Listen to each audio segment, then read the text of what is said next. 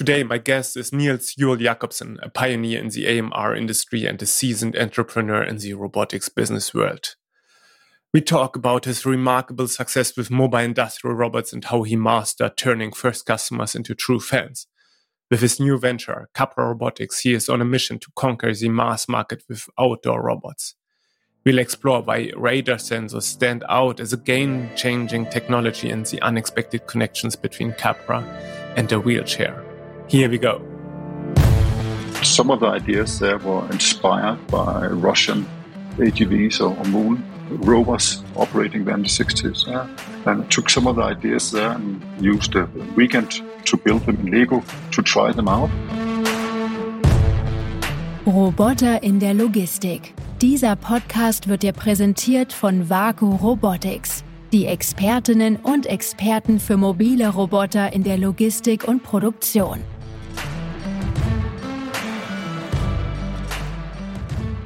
Welcome to a new episode of Robots in Logistics, the WAKU Update. It's a pleasure of having you back again. My name is Victor Splittgerber. I'm CEO of WAKU Robotics and host of this podcast. Today, we've got Niels Jul Jacobsen, a pioneer of the AMR industry and the founder of MIR and now Capra Robotics with us. Great to have you, Niels. Niels, why don't you tell our listeners who you are more than mere founder and founder of Capra Robotics? Yes, thank you, Victor, and thank you for letting me be on your podcast. I think it's very important to get all this kind of message and, and histories out to uh, as many people as possible in our new exciting world of robotics. Yeah, my background goes actually far back. I, I, started looking into robotics when I was 13 years old and, and visited or uh, saw um, Star Wars, the first movie. That's great. I, I, I, chose a movie on the poster. There was a nice woman there on the front page, and I think that was a good opportunity to go in and, and, and, and see the movie. But when I came out, I was very much in love with a small robot instead. So I decided that robots like R2D2 should be the one we should uh, aim at, at, building in the future.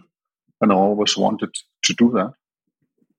And then was lucky about a little bit more than 30 years ago that I got involved in university with uh, robotics in, in the 1990s. And our first robotics was very much at that time robotics arm doing process control. That's welding, grinding, painting.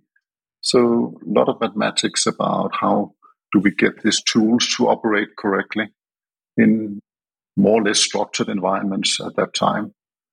We, we did a lot with the shipyards in, in Odense. That was actually what started our whole robotic industry there.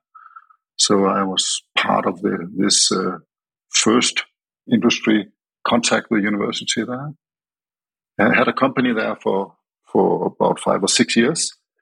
But uh, during the 1990s, I learned that very much uh, you're very much dependent on on having an industry you, you can sell to, and all this process industry with welding and grinding that just went out of business in Europe uh, after the Cold War uh, ended, and we just outsourced a lot of the things to Eastern Europe and, and China.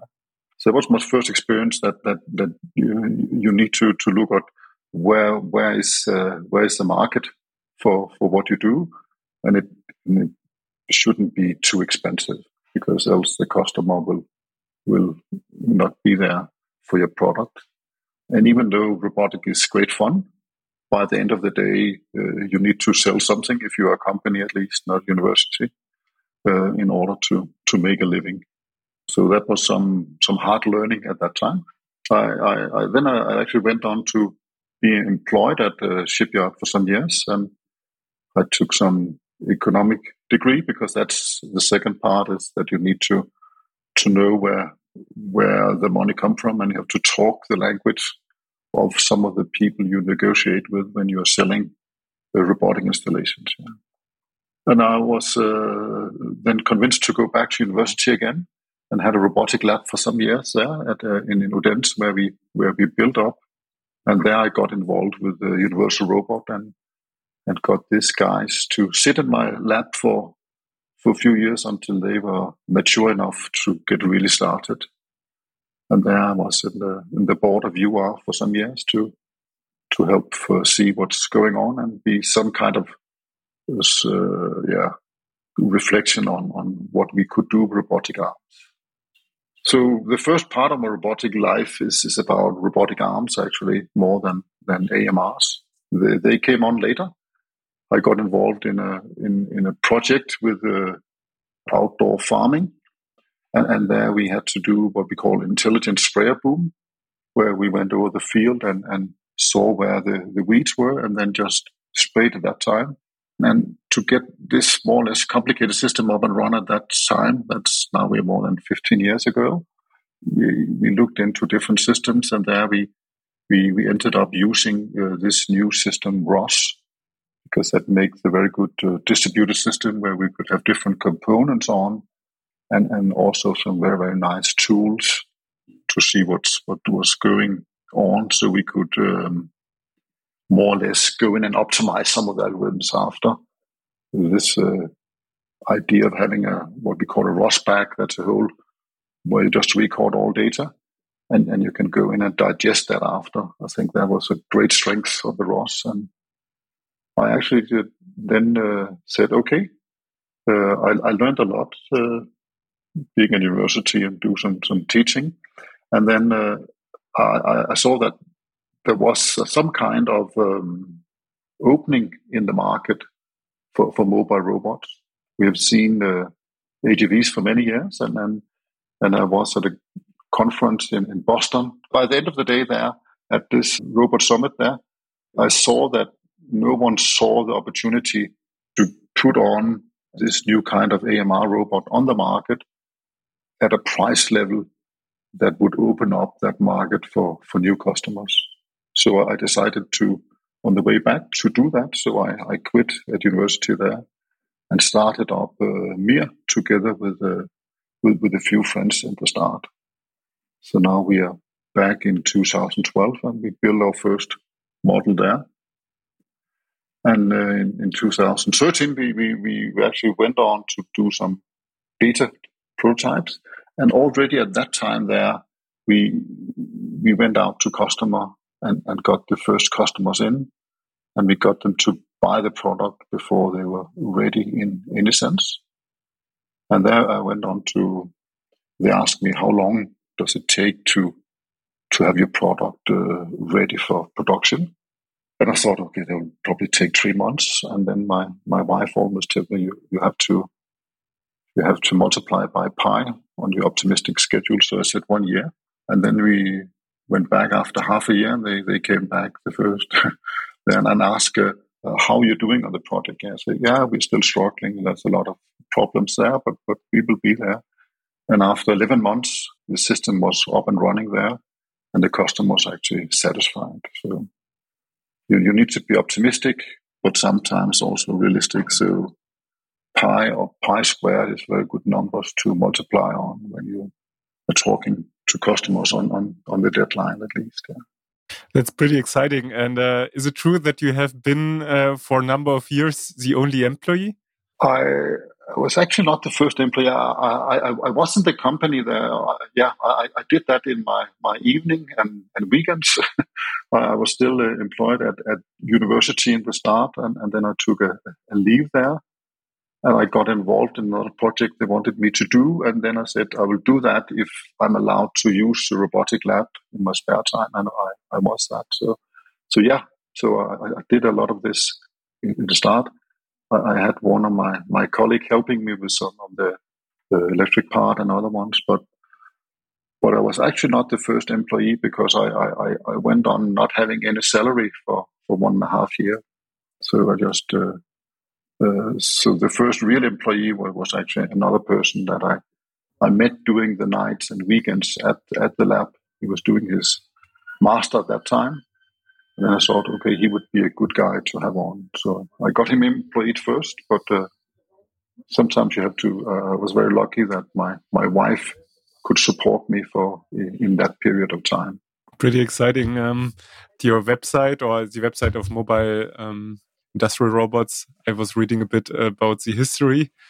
of your company. Apart from that, I also seeing that you have this great ecosystem and that's also written that one of the first prototypes was actually built with Lego bricks. Is that true? Yeah, yeah, yeah. I think they when when I came back from from from, from Boston there, we went on and we had some, discussions and, and, had some ideas on, on how could we make a simple robot. I had some experience from uh, every summer uh, at university.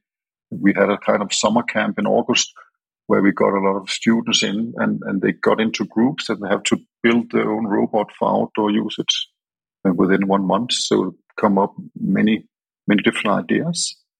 And I thought some of the ideas there were inspired by Russian AGVs or, moon rovers operating in the 60s. Uh, and I took some of the ideas there and used a, weekend to build them in Lego to try them out.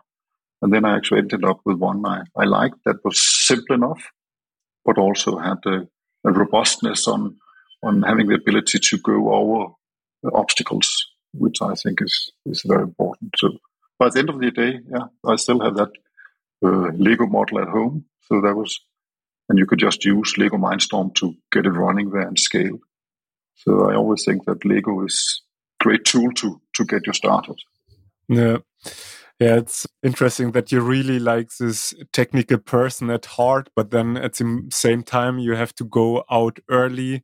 You have to sell um, in order to build a, a business, right? Otherwise, uh, you have a like nice technology, but you can't really sell. And that's something from my perspective that I'm seeing that we have oftentimes also in, in Europe or at least in Germany, a lot of those great technical capabilities but then when it comes to sales and marketing, we are a bit lagging behind, for example, behind companies in US or also in China that are just uh, a bit stronger in terms of business focus. That's at least uh, my impression. But uh, at least for Mir, you really managed well. I mean, like, that's one of the greatest AMR companies. As per my knowledge, you sold already uh, more than 10,000 robots and um, finally got acquired by Teradyne. Are, are, those numbers actually right? Uh, when we got acquired by Teradyne there, I don't think we reached 10,000 at that time, but, but, but we were very much on the way there, yeah. yeah I think uh, you have to also, there, there are normally a few factors that has to be in place if, if you were to, to scale a company successful. And of course, you need to have the right product, but you never know if you have the right product. I think that was I learned in the 1990s. Things can change so fast, so you must be able to adapt to the market. So you, you must be able to find them the market fit. So in the first couple of years in, in, in people actually thought that we were selling more to hospitals because in the start it was not clear if uh, industry or or hospitals were the right business case. So instead of just focusing on one, we said, let's try up a few ones and see which one floats. So we did a few things with the hospitals. Uh, we had a very good uh, collaboration with the hospital in southern Denmark.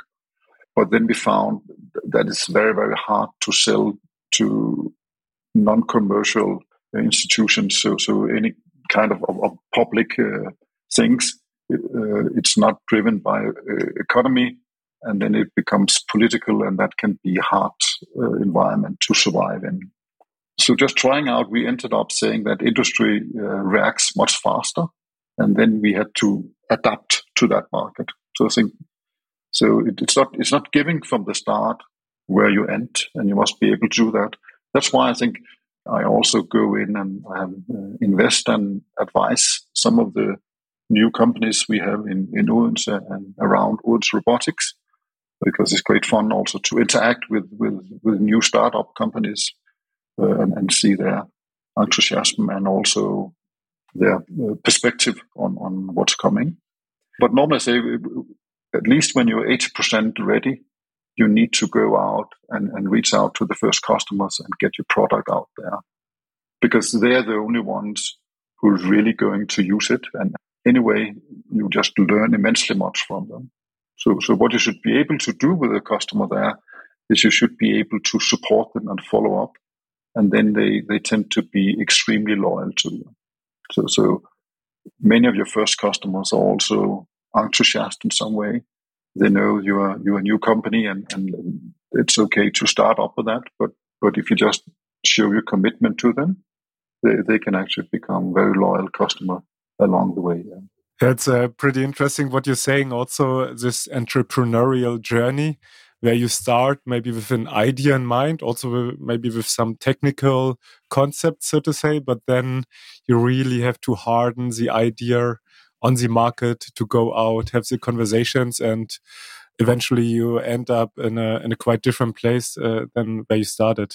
Uh, I mean, like with with WAKU Robotics, for example, we were focused initially, of course, always on getting this market much more liquid, so to say, to have the players more connected because it's it's, it's still pretty opaque from outside uh, what's actually going on inside the industry, right? So we were building this lots of bots uh, platform to compare different products. But now, actually, the product that really is taking off is a service and maintenance tool that is connecting the different parties, like uh, robotic companies on the one hand, that need to make sure that the robots are actually used in the right way and also maintained in the right way. And then on the other hand, an end user has all those different robots on site and they want to make sure that they have one platform where they can see what is going on across all the different sites. And um, yeah, and in the middle we have integrators, and I guess uh, that's also something we can talk about with uh, Mir certainly, that also want to have some sort of system in place to organize their people, to organize their customers and installations. Yeah, so we started up in a place of very much um, the selling and project planning part of the business, and then we ended up in the in the very last part, which is service and maintenance.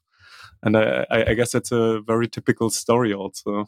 Yeah, I think that's about this uh, kind of what we call market fit. So, and then you never quite know uh, when you start. You, you can have some ideas on, on, on where you where you find your your, your correct niche in the in the market there, but I think you just need to be open in the start, and I think you can hear that from every successful startup uh, companies is that along the way they had to do some kind of pivot and just change the product a little bit and found yes this is the, the, the correct one that fit the market perf- perfect. So so just be open and, and i think i think that that's very much a part. And you have to be a little bit lucky also that you hit the market at, at the right time. And, and the last part is the hard one. That's why some companies fail, even though they have a very good product and idea, is, is that they, they didn't find the correct uh, market fit. But that shouldn't uh, keep you from going, because I think it, uh, it's it's just it's great fun. It's very frustrating. It's, it's very uh, many, many days you say, okay, why why are we doing this? But when you have something running and you can see the customer and everything, said yes, this is this is very very satisfying and, and we desperately need robotics in the world if we still are to have a, a nice way of living in the future, I think. Yeah. Absolutely. Like two things there, right? I mean, like one is in terms of uh, hitting this product market fit, right?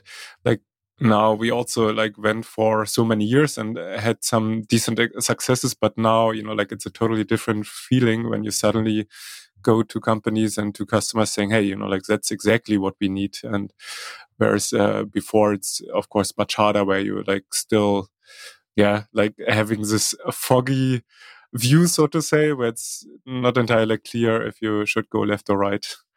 Um, and and and then secondly, of course, you know, like uh, it's so hard for companies, and, and we are very close to a lot of uh, those logistics companies uh, and also production for them to find uh, really drivers for forklifts, for example, and, and they desperately need automation. Otherwise, you know, like they, they, they don't have a business.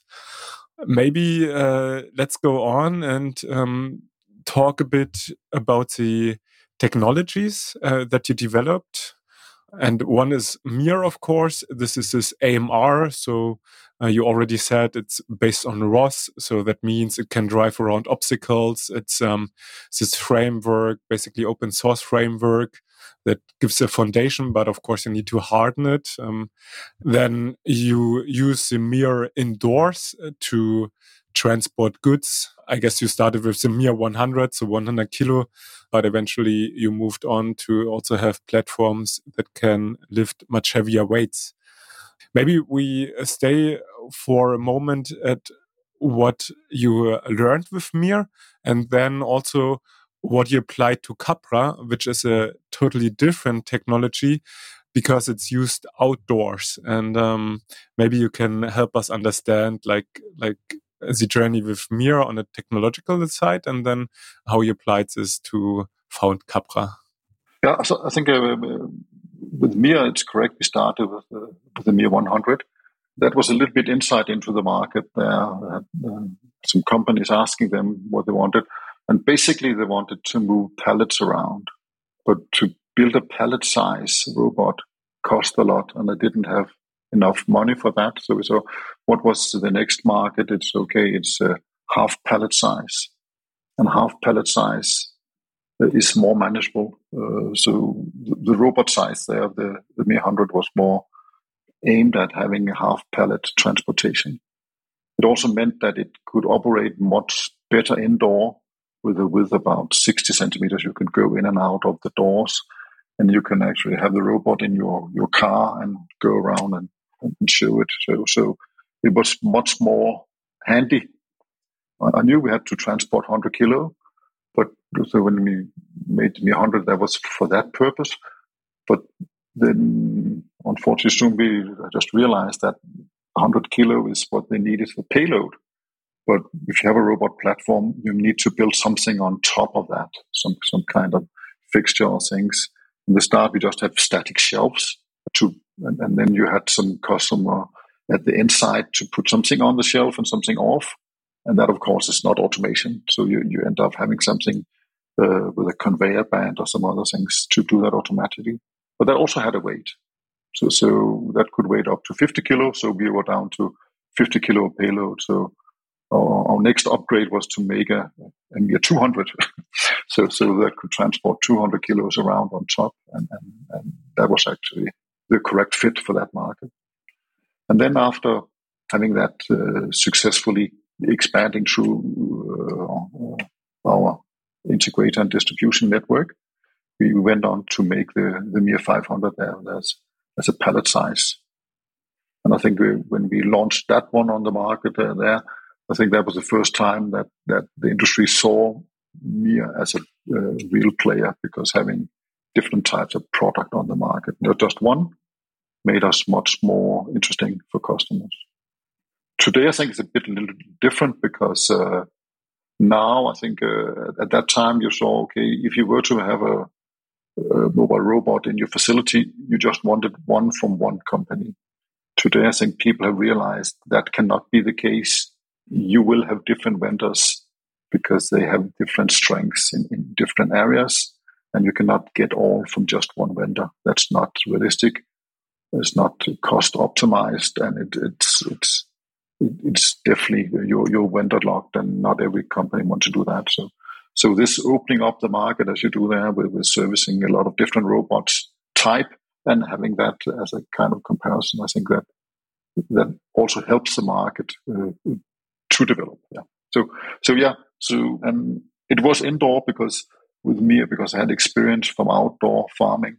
And just knew how hard it was to operate outdoor in very unstructured environment there uh, and weather conditioning and, and your sensors everything's blocked.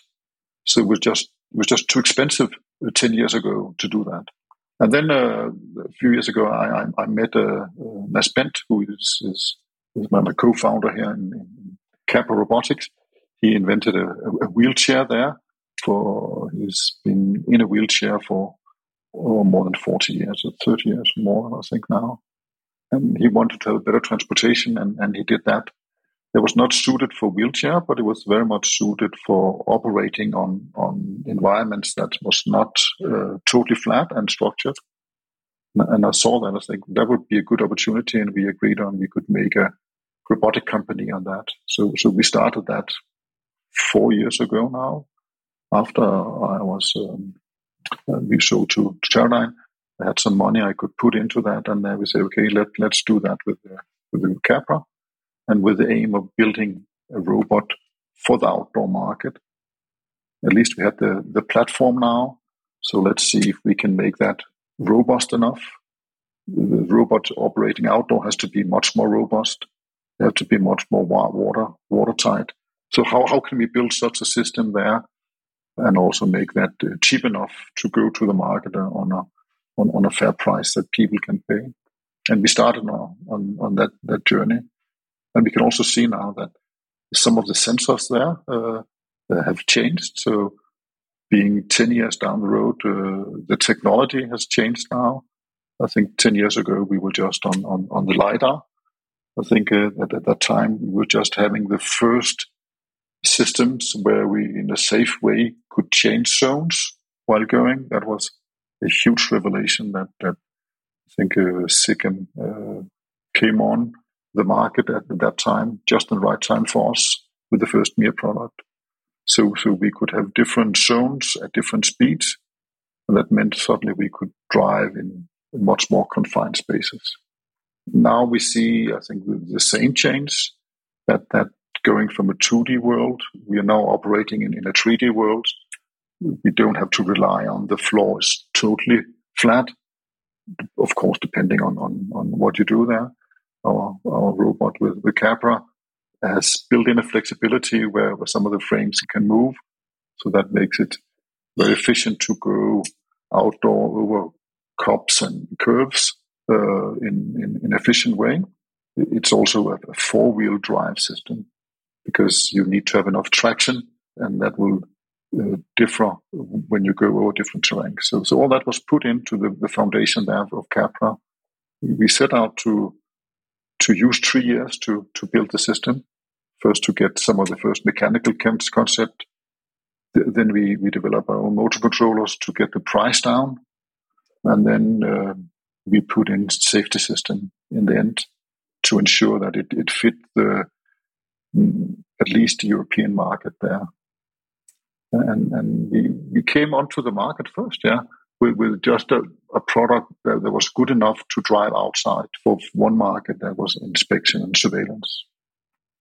But uh, at that time, we also realized we actually had something where we could could open a new market in logistic. For me, I had a lot of requests. Can't we drive from, from one building inside outdoor into another building? Uh, because some of the transportation, especially in companies that grow, they start off with some logistic and then they need to bridge this logistic of, of having different factory sites in, in, the vicinity, but some of them is outdoor. And we said, yes, we, we, we, we think with the Capra, we actually had a good platform for that. And, and then we set out to say, okay, we need to do a, few changes on, on the safety system to be compliant with uh, ISO 3691. And I think we just at uh, this year uh, was ready uh, with that version called uh, version 1.2 of our Hircus platform that is suited for the logistic. And that's the market we are very much focusing at right now. And uh, I think the, the feedback from Logimat was was very, very satisfying. We had a lot of, of interest from, from different companies saying, okay, yeah, we can actually help us in something we have asked for for many years. And, and, so this ability to go from, from indoor to outdoor and in again is is is uh, a niche in the logistic market. I think we we will help fill up there. Yeah, I saw the device um, first I guess two years ago at a Logimat, and there it was not really automated, but uh, the capabilities to drive um, on rough terrain was pretty amazing, and and it's a pretty astonishing form factor, right? Because you don't have uh, like on a car uh, the wheels um, like two on each side, but um, you have two wheels in the front and in the back, and then two wheels on the side. So like you have this um, yeah, what is it, rectangular shape, and um, it's pretty unique. Like, and, and and therefore it can also turn on the spot, I guess, because uh, you can turn the front and the back wheel uh, ninety degrees, and then it can turn on the spot. So like purely from a mechanical perspective, it's pretty amazing. And um, I totally see the opportunity um, now also from this Logimat that you can move outdoors, right? It's it's it's basically an untapped um, territory, right? There there's no real good solution for those smaller payloads. There are eventually like some trucks, so to say, that like Fernrides that, that automate the uh, driving on of uh, entire trucks. But this like payload of maybe up to one ton, so to, move a pallet or so, there's nothing, right? And and and uh, as you said, I absolutely can see the demand for it because you have so many facilities where you have multiple halls or locations and you need to move outdoors um, to yeah, transport goods from one hall to another um, so, so, so pretty exciting. And what I always wondered, maybe to get uh, go one level deeper, how can you make sure that this vehicle can drive outdoors? Because there is no other vehicle that can do this um, so efficiently. What is your secret sauce, so to say? We started by making it outdoor. So, so, so it's more how, how can an outdoor robot go indoor? so, so I think that's how we should look at it if you start with, with an indoor robot like like Mir, and you want to make that uh, watertight or having an IP range of, of 65 or more, that's hard work because it's not designed for that. So, so you do that in iteration and, and go down into the design and, and doing a lot, a lot of testing. And, and then you, then you can come up with something that's robust and, and watertight enough. And also you should be able to do that in, in, in a way that it, it doesn't cost too much to to to produce, of course. Yeah. But but that's manageable. I, we got some people in at, at Capra who, who had worked at other companies before, um, a little bit on, on, on, underwater robots and, and also on, on on lightning system for outdoor projectors and light. And, and they also had all this experience on how to make things watertight in an efficient way. And there's a few tricks you have to learn there to, to get that right. But but it's, it's definitely uh, definitely possible. So having that in place there, it, it was more about actually how do we get the correct sensors that that's able to operate both in and outdoor. And, and there we actually, uh, I think, was lucky this time also that that the, the radar system uh, is now coming on. We have companies coming on where they have a, a, a radar system that's, that's safety rated to PLD. And that means that you can actually have the same uh, sensor system on there that can operate indoor and, and outdoor, and you can still uh, meet the, the relations uh, conformity there. So I think that, that that came in, and I think the the, the radar is basically going to be very much part of AMR standard setup in the future. interesting.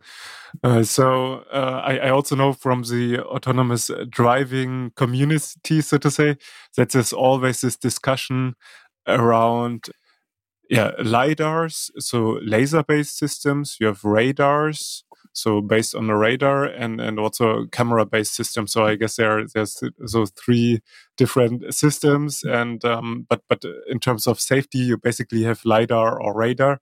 And um, as per my understanding the lidar is very much limited outdoors because it would detect raindrops as an obstacle. So it, it can't really cope very well with fog or rain. But the radar can. Um, so, so I understand that your vehicle would also be possible to drive outdoors, even though it's raining, for example, right? Yeah, yeah, that's very important. I think uh, we also in, in, Denmark, and I think this July has been the wettest one. So there's a lot of rain going on all the time. I think uh, you can say that, of course, Southern Europe has another problem, but but there you actually have dust being a problem. I was in in, in, in, Southern US, New New Mexico there, some years ago, and, and, there was very much problem with, with the dust on, on the lidar. Yeah. So the radar is, is, is a good solution there, and uh, it has, I think, the right uh, uh, price performance level uh, at the moment. But uh, I just see that that's one of the sensors that would evolve very much and a lot of going on in, in that field now. There's coming a lot of new products out that will use the radar much more because they're a very good supplement, at least to to the vision system, because vision system is is the other strong uh, competitor there for sensors, because you you can you can get the camera system pretty cheap, and then you just need to have enough processing power for that, and, that just makes it able for you to operate. Yeah. But I guess you don't get safety rated vision systems, right? I think no, not not. But I think SICK is coming with something, but it's not quite there. But I think in the future it could be that some of them will, will be there. But but you're right. The, the, that that that's the safety part is taken care of by the radar, and the more advanced sensing, you supplement that with with the with the vision or or other range systems. I think uh, you can still use lidar. I think the, the I had a very much hope in, in the solid state lidar uh, that the car industry would, would drive that demand, but it, it, it out to, to take a bit longer. I think there are some systems coming on the market. It, it's, of course, in the AMR market, price is very, very important. So you, we cannot use uh, expensive uh, 3D lidar or on a robot there. Then the cost level becomes too high. So, so we need to to to look look into simpler solutions now. And, and, I see the solid state lidar should be there in the future, but but they're, they're still too a factor ten too expensive. Yeah. Okay, yeah. But uh, since you said like you have a safety rated uh, radar, I guess you can drive outdoors. You can do a lot of things already and um, we all looking forward to see what's happening on on on the yeah, supply side of periphery uh, at all, right? So batteries, sensors, and so on. So I guess uh, there's still a lot to come. Maybe uh, Niels, um, to give a bit an outlook, what can we expect from Capra in the future? Where do you see the company in five years, ten years? Will it be independent? Uh, will it also be an exit like uh, you did with MIR for Teradyne? Uh, and, and also, what are the numbers? What we can expect? You know, like do we see ten thousand robots deployed or one million? What's your vision for the company? We're looking right now into three different market segments. Uh, I think the first one for, for inspection surveillance outdoor, there's some market there. That market is, is actually big, but it, it, it it's slow to take off. It, uh, many, many of the companies they're operating with the robots are still young, but in, within the next three or four years, they will also grow more mature, and we will definitely see much more of, of, of robots fulfilling that area. And then that's not military there, but it, it's more on, on safety and, and surveillance in in our other facility of the world, and, and that would be very common. It is like uh, in Denmark, at least, we have a lot of automatic lawn movers. You can see them almost everywhere now. And I think you will see the same with, with inspection surveillance robots there. They would, they would also be very, very common to see around factories. So, so we will tap into that market. This logistic indoor out market would, would also expand. There's a lot of, we we just started with that market, so that will explode and that will be huge for for many years. And, and then we actually, we are looking in the future into, to looking into this we call urban robotics. So, so how can we use the robots in, in our urban environment to help? So that's very much about cleaning uh, uh, the streets, uh, helping getting that environment into place. And and there we we are looking into to some projects. We we we made a robot system that can pick up cigarette butts, very, very stupid applications, but because people should not throw the cigarette butts, but it's, it's, it's a way to, to help that. We can remove chewing gums and looking on how can we remove weeds on, on the pavements. Uh, and, and, and I think that, that there's a lot of work to be done there. And when people realize how much it costs to have people operating on that robot come down in price, uh, we will see them in our daily uh, work when we when we operate in, in, the city. That the robots there will do a lot of the the cleaning and maintenance job because they're, they're ready for that.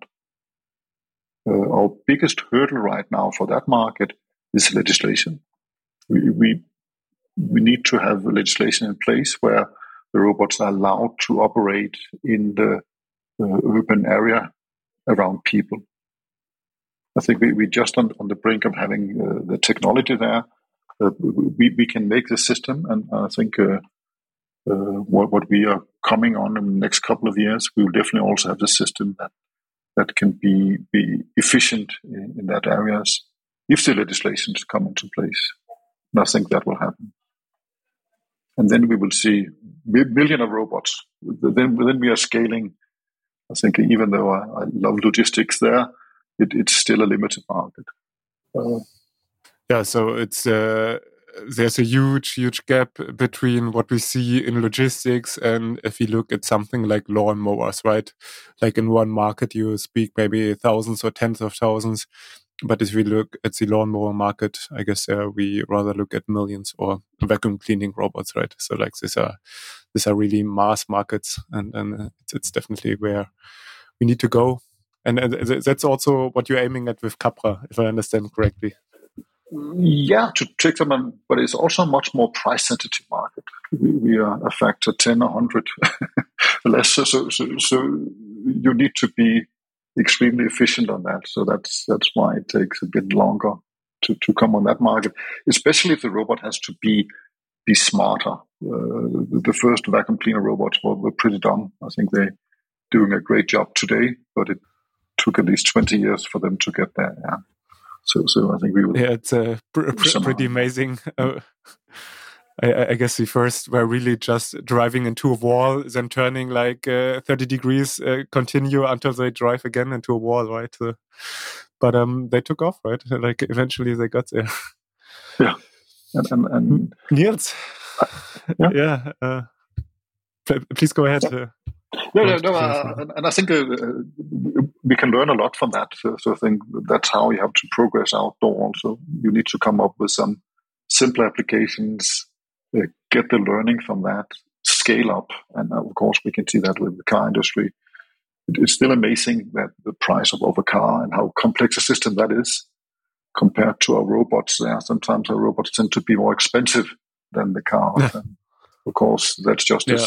a, a, scaling issue. So there's a lot of things we, we can optimize along the way there to to have the robots in yeah. in our uh, daily life. Uh, if you look like from that perspective, sometimes onto a mobile robot, and then you think in terms of consumer prices, like with a car, it's like like astonishing that you think, okay, this robot should cost as much as I uh, pay for a Ferrari, also, right?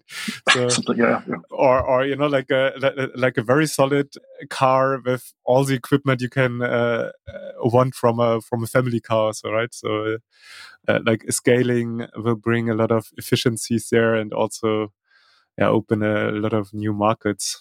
I think what's interesting is to see, yeah, but it's not that easy also because uh, the robotic has to be autonomous, operating on its own, and be safe. And that's what we see with the self-driving cars. They are facing the same problem. Just takes a bit longer if we are ever going to be there. And then, so, so a lot of functionality in the car is very nice, but the autonomy in the car is probably also complicated. That's why we have humans in them today uh, I was always looking forward to having this uh, self-driving car. That would be amazing. Yeah. Yeah, it's uh, it's it's amazing, and and yet I, I have the feeling we have to schedule a second session because we already came to an end. But it's so intriguing, uh, yeah, like getting your perspective and also all your experience from the market. So again, thank you for being my guest, of uh, giving us these insights from an entrepreneurial side, but also from a technical side. And uh, I guess people can reach out to you on LinkedIn, or where where can they find you or your company? Yeah, I think uh, Capra Robotics they, they can find it. It's it's uh, Capra, and then it's uh, dot .oo. We choose that because that's our uh, robot seen from the side. Um, I think that's the best way to to find us and, and, and reach out there. Yeah. and also we of course will be at different fairs, and you probably see us there, and we we would definitely be in the uh, society in uh, the next couple of years with our product line. So I, I, hope that in a few years you will see us everywhere. So that's our aim. Yeah. Yeah, I'm, I'm, I'm sure we will because it's an amazing system. You're an, an amazing entrepreneur, so I'm totally confident uh, that we will see a lot of your products uh, around. So thanks again, Niels, and looking forward to having you back again uh, in the future. Yeah, you're welcome. I look forward to that. Yeah. Das war Roboter in der Logistik mit Viktor Splittgerber von Vaku Robotics. Die Expertinnen und Experten für mobile Roboter in der Logistik und Produktion. Weitere Infos erhältst du auf vaku-robotics.com.